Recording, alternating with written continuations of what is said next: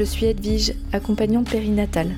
Dans le podcast Un temps pour naître, on parle désir d'enfant, préconception, grossesse, postpartum, mais aussi parcours PMA, perte de grossesse. Bref, toutes les étapes autour du devenir parent, du côté tabou.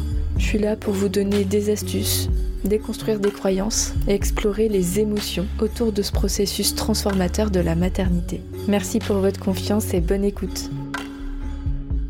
Sommes-nous responsables, totalement responsables de nos enfants Sommes-nous responsables de leur bonheur et de leur malheur? C'est un sujet qui me tient vraiment, vraiment à cœur parce qu'en fait c'est l'aboutissement d'une réflexion. Me venant de mes observations quotidiennes, je vois tellement, tellement de femmes. Alors je parle de femmes, si vous êtes un homme bien sûr, écoutez-moi si le sujet vous intéresse, mais ce sont plutôt des femmes que je vois qui sont dans un état d'épuisement et de besoin de contrôle, de culpabilité vis-à-vis de dès leur projet bébé jusqu'à l'enfance et même quand les enfants grandissent. Des femmes qui portent sur leurs épaules le poids, le poids écrasant de la responsabilité de l'avenir ou du présent de, de leur enfant, voire de ce qui s'est déjà passé, comme si elles étaient coupables de tout. Pourquoi, en tant que femme, devrait-on être coupable en devenant mère? Comme si ce statut, flap, venait nous accoler l'étiquette de la culpabilité très rapidement. Moi, je pense qu'il y a trois facteurs conscients et inconscients principaux sur le plan collectif. Le premier, je dirais que c'est notre culture. Je viens d'une culture française, judéo-chrétienne, et dans la Bible, la femme est censée enfanter dans la douleur, et on a l'image de la Vierge Marie qui materne béatement son petit Jésus, avec bonheur, sourire et sérénité. J'ai été élevée à travers le patriarcat, qui relègue principalement à la femme la tâche du bien-être des enfants, du foyer. C'est elle qui est garante des soins. Prendre soin. Quelle est la limite à se prendre soin? Quelle que soit votre culture, il me semble que dans l'immense majorité des civilisations, des sociétés, la femme porte cette responsabilité de façon démesurée. Aujourd'hui, les femmes, en France et dans les pays occidentaux, ont bien sûr plus de chances que, nos grands-mères et les générations précédentes sur le fait qu'on peut travailler et on a le droit de se poser la question si on veut des enfants ou pas. C'est déjà énorme et c'est totalement inédit. Donc ça nous met aussi sur les épaules une responsabilité encore plus grande parce que les générations précédentes, elles avaient, entre guillemets, pas le choix. C'était la destinée des femmes et il n'y avait pas à se poser la question. Donc là, la notion de bien-être de l'enfant était beaucoup plus relative. Je ne dis pas que c'était mieux, mais le poids était différent. Aujourd'hui, comme c'est censé être un choix, eh bien, ça nous met la responsabilité de la totalité des événements. On plaque un peu le package total. C'est toi qui l'as voulu, ne te plains pas, t'as décidé d'avoir des enfants, donc, et la liste est infinie ensuite, euh, après cette phrase. Quand je réfléchis à pourquoi, je, vois une deuxième chose, c'est j'ai 33 ans bientôt, et l'éducation que j'ai reçue, et je parle pas que de mon éducation, moi je parle du modèle éducatif des années 80-90, aujourd'hui, avec le recul, on s'aperçoit que finalement, il est à parfaire. La place de l'enfant n'était pas celle qu'on donne aujourd'hui aux enfants. C'est-à-dire que on avait quand même conscience sur le plan psychologique et médical que l'enfant est une personne. Néanmoins, le temps que ce soit vulgarisé, partagé, et il y a peut-être une question de politique aussi, l'éducation des années 80-90 était plutôt sur un modèle de dressage, entre gros guillemets. Donc bien sûr, l'écoute des émotions a progressivement émergé, mais globalement, on a hérité d'une éducation où on a été élevé dans la punition, la récompense, et peu finalement à l'écoute de nos besoins. Donc aujourd'hui, on a grandi, c'est notre génération qui devient parent. Donc moi j'ai 33 ans, c'est une fourchette tout à fait moyenne euh, de l'âge des parents aujourd'hui. On est beaucoup à faire des démarches pour aller mieux, pour euh, soigner notre enfant intérieur. Donc c'est que finalement, on aimerait permettre à nos enfants de ne pas hériter de ça. Donc on a aussi cette euh, charge de changer les choses. Mais comment? Parce que entre ce que je sais qu'il ne faut pas faire et ce qu'il faut faire, c'est compliqué.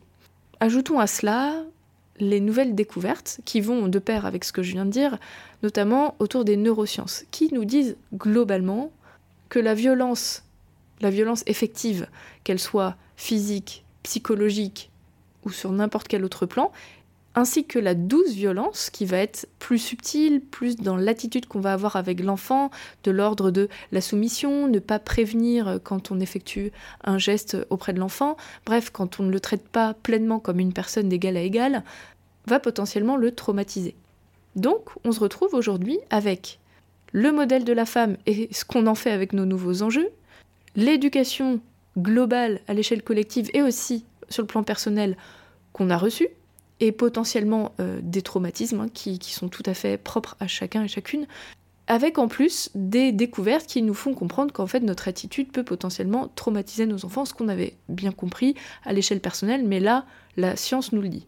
Donc on voit émerger des méthodes, des façons de se comporter avec l'enfant, mais à part nous dire il faut pas faire ça, ça c'est pas c'est pas bon, et il faudrait faire ça, finalement on n'est pas très très bien accompagné. Et au-delà de cet accompagnement, finalement, bah, ça, nous, met un poids sur les épaules qui est absolument pharaonique. Moi, ce que j'aimerais quand même rappeler, et je ne viens pas contrer le fait qu'on a besoin de bienveillance pour bien grandir, ça c'est un fait, on est bien d'accord, mais je suis pas là pour dire quoi faire. Ce que j'aimerais partager aujourd'hui, c'est qu'en fait les enfants, c'est-à-dire que les, êtres qui seront de futurs adultes, donc les, les êtres qui s'incarnent, dès la pré-gestation, donc dès l'émergence d'un potentiel désir ou d'un début d'incarnation, même un peu avant, finalement le terrain qui se prépare pour accueillir cette grossesse et donc cet embryon, jusqu'à ce qu'il devienne adulte, eh bien l'enfant, il a une force de vie qui est réglée pour son bien. On ne naît pas traumatisé, sauf si on a de bonnes raisons de l'être. Et je crois qu'il faut vraiment qu'on fasse confiance à la vie et même si nos enfants on est responsable d'eux, bien sûr, parce que ce sont des êtres qui naissent et qui sont dépendants. C'est pas comme euh, le petit girafon qui se lève quasi instantanément après sa naissance et qui suit le troupeau. Non, nos bébés humains, ils ont besoin d'être portés, ils ont besoin d'affection, ils ont besoin de soins à la fois complètement physiologiques et des soins affectifs. Oui, c'est vrai. Mais ils ont aussi beaucoup de capacités en eux et plus on va leur donner cette matière physiologique et d'affection, plus ils vont être aussi capables de mobiliser leurs ressources quand ils en auront besoin. Et ça, je, vraiment, je ressens que ça commence extrêmement tôt. Et donc, on le voit facilement quand ça se passe bien, quand les enfants vont bien, mais quand ils vont mal, quand, quand ça se passe mal globalement, même dès le début, quand par exemple une femme fait une interruption de grossesse spontanée, on peut se demander, mais qu'est-ce que j'ai fait? Mais en fait, tout ne repose pas sur vous. Tout ne repose pas sur vous il y a aussi la, force de vie de cet être, et peut-être que la force de vie, à un moment, elle est insuffisante pour aboutir, et qu'en fait, c'est pas votre responsabilité à chaque instant. Il se peut aussi que cet enfant, même si vous l'accompagnez, il n'a pas les ressources que vous, vous imaginez euh, qu'il est capable de mobiliser et qu'il lui faut encore un peu de temps. Et puis parfois on projette aussi, on projette que l'enfant va mal ou, ou, risque de mal aller si, et en fait il a les ressources et souvent on, les empêche de les mobiliser parce que on veut les protéger à tout prix parce qu'on porte ce poids. On porte un poids tellement immense qu'en fait on va vite être dans une posture qui n'est pas juste avec l'enfant parce que justement ce poids nous écrase, on ne peut plus être nous-mêmes. On est envahi par le besoin de contrôle, le manque de lâcher prise, par cette culpabilité et donc ça nous empêche d'être et de profiter. Profiter de cet être qui est à côté de nous et qui a ses propres capacités.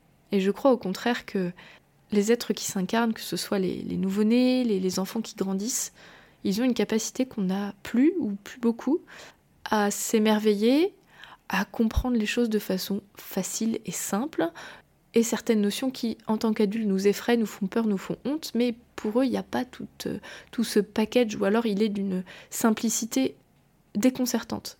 Je prends l'exemple de la mort. Il me semble qu'un enfant comprend le concept de la mort avec l'âge qu'il a et bien sûr les étapes psychiques qui sont les siennes, mais il peut comprendre en fait que quelqu'un meurt et que son corps est à un endroit et son esprit alors, selon nos croyances, on peut lui exprimer nos croyances. Peut-être qu'on n'a pas de croyances particulières et que peut ouvrir, mais l'enfant, en fait, il va tricoter quelque chose avec ça. Pareil avec les émotions. Un enfant, il est triste, il est triste. Point. Il n'y a rien à rajouter, il est triste. Et si on lui permet d'être triste, bah ce sera ok, il va digérer son, émotion. En revanche, nous, qu'est-ce que ça nous fait qu'il soit triste? Oh là là, mon Dieu, il est triste, qu'est-ce que j'ai fait pour qu'il soit triste et, comme s'il fallait que tout soit positif? Mais non, en fait, il est vivant. Il est vivant, cet enfant, et tant qu'ils sont vivants, c'est que ça va. Et, parfois, ça ne va pas, hein, même dans cette vie. Et bien sûr que c'est important de se faire accompagner. Et quand vous sentez que ça va pas, faites-vous aider, que ce soit vous et votre enfant. Souvent, ça marche en, tandem ou en trio, hein, quand, il y a les deux parents qui sont présents. Et ça reste indispensable quand les, les deux parents sont présents. Et je crois que c'est essentiel aussi qu'on aille chercher chez nous.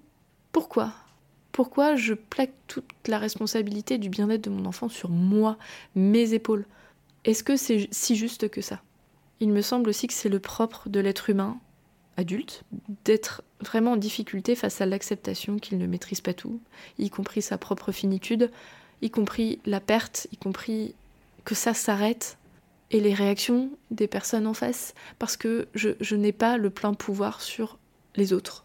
Et une fois qu'on arrive à accepter ça, mais à vraiment l'accepter, et accepter aussi que quand on donne la vie, on donne potentiellement son pendant, d'une façon ou d'une autre, d'une façon symbolique ou réelle, ça nous donne pas plus de risques que ça arrive, que si on ne l'accepte pas déjà, et ça permet une forme de libération.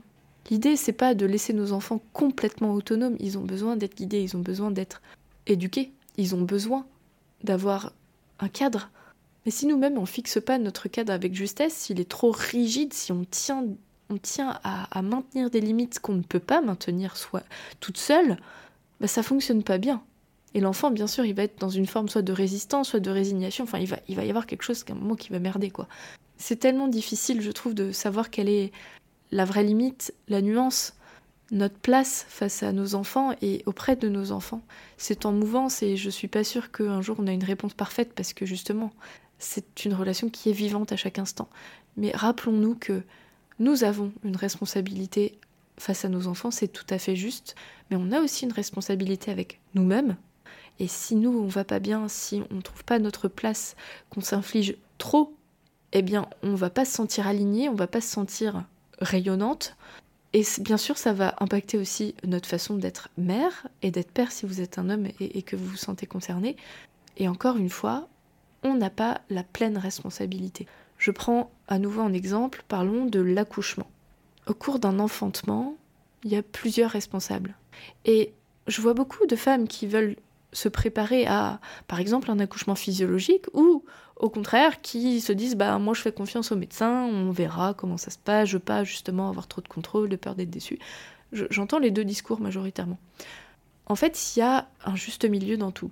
C'est-à-dire que si on y va, la fleur au fusil, on ne sait pas du tout renseigner, ça peut très bien passer, mais ça peut aussi tromper notre cerveau rationnel qui va avoir beaucoup de mal à lâcher parce qu'il ne comprend pas ce qui se passe.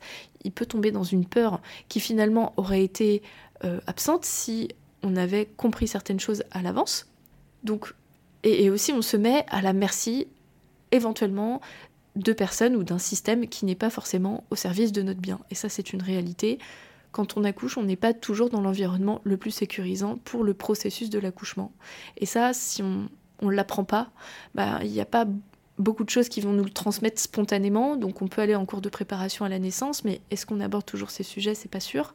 Et puis rien que le processus de l'accouchement, avant on se le transmettait euh, domestiquement, euh, de femme à femme, c'était quelque chose de logique parce que ça se vivait à la maison, mais maintenant, depuis 70 ans, ça se passe dans des huis clos, dans des hôpitaux, au même endroit où potentiellement on va mourir, euh, on va soigner un accident, une maladie, donc inconsciemment, on a associé ça à la peur, quoi, parce qu'on ne connaît plus et en plus on va à l'hôpital. Donc ça demande à déconstruire certains schémas. Et à contrario, si on prend les rênes, mais toutes les rênes, comme un projet immobilier, hein, donc bien sûr, euh, sur un projet immobilier, on construit une maison, si le carrelage euh, il est vert alors qu'on voulait du blanc, oui, euh, normal qu'on soit pas content. Mais un accouchement, c'est un processus de vie. Donc d'une, on n'est pas responsable de tout.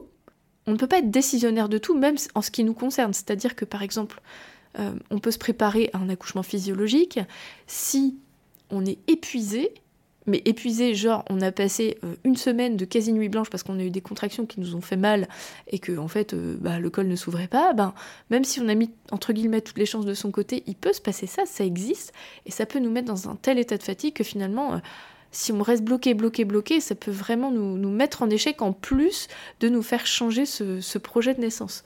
Donc il y a d'une part on peut pas tout contrôler les événements y compris chez soi, mais aussi pour le bébé. Le bébé, il a sa part de responsabilité.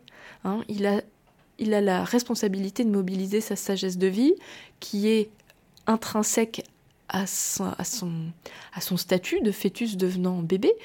Il a ce rôle de bien se positionner, de s'engager vers la vie. Et puis bah, parfois, ben, il, il prend pas ce rôle-là. Je sais, ça peut faire bizarre de se dire ça, comment ça, le bébé est responsable de sa naissance, il est même pas conscient de ce qui se passe il a une forme de conscience. Bien sûr, ce n'est pas une conscience rationnelle, ça, ça vient beaucoup plus tard. On est d'accord, il va pas mentaliser une pensée qui va avoir une action, mais il est programmé dans ses cellules pour naître, et parfois cette sagesse-là, elle a besoin d'un coup de pouce, elle s'exprime pas, et aujourd'hui on a la médecine qui peut nous aider dans ces moments-là. Mais ça, ben, même si en tant que femme qui met au monde un enfant, on a tous les voyants qui sont ouverts, peut-être que tous les voyants sont pas ouverts pour le bébé il a la sagesse de naître. Et parfois, cette sagesse, pour X raisons, elle ne peut pas s'exprimer et va nous appeler à l'aide d'une façon ou d'une autre. Et ça peut demander à faire bifurquer le projet de naissance. Et puis, il y a aussi les circonstances de l'instant. On a la responsabilité de choisir le lieu où on met au monde notre bébé, mais les circonstances, notamment économiques, politiques, sociales, des décisions euh, autour de la médecine et de la façon dont on permet aux femmes de mettre au monde leur bébé, aujourd'hui elles sont pas optimales en 2023. On ne permet pas aux femmes d'accoucher comme elles le souhaitent. Et ça, eh ben, il se peut qu'on trouve les, la, structure ou alors l'accompagnement qui nous fait rêver, mais encore faut-il y accéder, c'est pas toujours gagné. Et en fonction des circonstances jusqu'au dernier moment, on peut aussi euh, passer à côté. Donc, on n'est pas responsable de tout. Voilà, c'était vraiment un exemple concret, mais dans tout, dans tout il y a les circonstances, il y a l'enfant, les capacités qu'il peut exprimer, ce qui va bloquer, mais qui n'est pas que dépendant de vous en tant que parent. Et puis il y a des choses effectivement qui sont liées à ce qu'on leur transmet, à, à ce qu'on leur met comme limite, comme euh, ressource. Et oui, il y a une notion de responsabilité, mais elle, elle n'est que partielle. Et je reprends un dernier exemple qui vient bien en amont. Dans les projets de grossesse, quand on essaye d'avoir un bébé, oui, on a la responsabilité hors PMA, hein, hors PMA d'avoir des relations sexuelles au moment propice. On est bien d'accord que si on n'a jamais de relations sexuelles, on, va avoir du mal à, créer une grossesse. Donc on peut avoir une part de contrôle pour essayer de comprendre mes cycles, essayer d'optimiser ma fertilité, essayer de comprendre si éventuellement il y a des blocages, euh, faire appel à la médecine si j'en ai besoin, etc. Mais une fois qu'un ovocyte, un spermatozoïde se rencontre, on n'a plus le contrôle sur tout. Une fois qu'un embryon se crée, on n'a plus le contrôle sur tout. On ne sait pas s'il va aller jusqu'au bout. Il y a toutes les chances, mais parfois ça fonctionne pas comme ça. On n'est pas responsable de tout. Je sais que c'est pas facile à accepter, et ça veut pas dire qu'on ne doit pas être accompagné quand ça va pas bien, quand ça se passe pas bien et qu'on le vit mal. Mais c'est un fait. Vous n'êtes pas responsable de tout ce qui vous arrive et ce qui arrive à vos enfants ou futurs enfants. Voilà, c'était mon message du jour. Comme d'habitude, j'ai vraiment hâte de pouvoir échanger avec vous, que ce soit sur les réseaux ou directement en accompagnement. Et je tiens à vous partager euh, quelque chose que je formule pas souvent, mais le podcast me permet d'accompagner des personnes, soit à mon cabinet, soit en visio, donc partout dans le monde. Et quand les personnes viennent à moi parce que bah, vous m'avez connu avec le podcast, c'est vraiment des, des accompagnements qui sont fabuleux. Parce que en fait, on se connaît déjà. Moi, je vous connais pas au début, en tout cas. Mais vous, vous me connaissez. La plupart du temps, vous avez écouté quelques épisodes et, vous connaissez ma voix. Il y a quelque chose d'intime qui se crée. Et du coup, l'accompagnement, il va loin, assez rapidement, parce que vous avez compris. Vous avez compris certaines choses qui viennent certainement de ma conscience et de mon inconscient et, et de ma façon d'apporter au monde, ma façon de voir le monde même si je partage évidemment pas tout sur le podcast et qu'il y a des choses qui, m'appartiennent à moi, et qui appartiennent à mes accompagnements et qui se font dans, dans, la relation. Donc le podcast n'est qu'une partie de ce que je peux apporter. Mais tout de même, quand vous me contactez et que vous me dites que vous venez par le biais du podcast, ça me met en joie parce que il y a une connexion qui est déjà créée, je le sais. Voilà, j'avais envie de vous partager ça, c'est hyper important pour moi. Et le podcast, euh, c'est le truc que j'ai gardé. Ça fait combien de temps Ça fait deux ans et demi maintenant. Ouais, ça fait deux ans et demi pile. Je crois que c'était le 22 septembre 2020. C'est ça de, 2000. attendez, oui, 2020. C'est ça. Et on est le 23 mars 2023. Donc, euh, oui, ça fait deux ans et demi. Waouh. Et c'est magique. C'est magique parce que pour moi, c'est très facile de faire du podcast. Clairement, ça me prend pas beaucoup de temps parce que j'ai ma matière dans tout ce que je partage en accompagnement. Donc, il n'y a aucun effort à faire pour moi c'est très simple à mettre en place. J'ai la faculté de communiquer qui est facile euh, comparée à d'autres personnes, là où euh, il y a des choses sur lesquelles je suis beaucoup moins à l'aise. Le podcast, c'est très facile pour moi. Et ça m'apporte des connexions dans les accompagnements qui sont assez fortes. Une confiance qui est là, qui est déjà là. Et pour ça, merci, parce que, en fait, euh, moi, je suis là, derrière mon, micro. je parle toute seule, mais je sais que je vous parle à vous et que ça vient toucher des cœurs, des têtes, des vies. Et mm, c'est ça qui me fait continuer en fait. C'est ultra humain, ultra vivant. Et mm, j'écoute moi-même des podcasts au quotidien, presque au quotidien, quand je suis en voiture, quand je fais du ménage, quand, quand j'ai un temps entre guillemets mort, que je fais des choses un peu mécaniques et, euh, et, et où j'ai le temps de pouvoir m'alimenter, d'avoir ce partage qui en fait n'est pas unilatéral du tout quoi. Et j'adore euh, avoir vos retours, mais c'est vraiment en accompagnement que je comprends à quel point c'est précieux de pouvoir partager tout ça. Donc je suis ravie de pouvoir continuer cette aventure encore et encore et encore avec vous. Sachez que je suis là, quel que soit votre euh, moment, votre situation. Je, suis toujours ravie d'avoir euh, vos, retours, quels qu'ils soient, que ce soit un besoin d'accompagnement ou un besoin de partage tout simple, ça m'enchante. Et je suis euh, émerveillée des relations que je tisse avec euh, les personnes que j'accompagne et je profite pour euh, remercier toutes ces personnes déjà là dans, ces partages pro-perso finalement, parce que c'est ma, vie professionnelle, mais vous, c'est votre vie personnelle et bien sûr, tout vient se, se tricoter ensemble et bref, voilà, petit moment de gratitude. Je vous souhaite une belle fin de journée, une bonne réflexion, tout ce qu'on a partagé aujourd'hui et au plaisir d'échanger avec vous. À bientôt. J'espère de tout cœur que vous aimez mon podcast et qu'il vous est utile. Si c'est le cas, je vous invite à aller déposer une note 5 étoiles et un avis sur votre appli de podcast. Et si vous souhaitez que je vous accompagne, vous pouvez prendre directement votre rendez-vous sur resalib.fr, mon agenda en ligne. Je vous ai mis le lien dans la description du podcast. Merci infiniment pour votre confiance et à la semaine prochaine.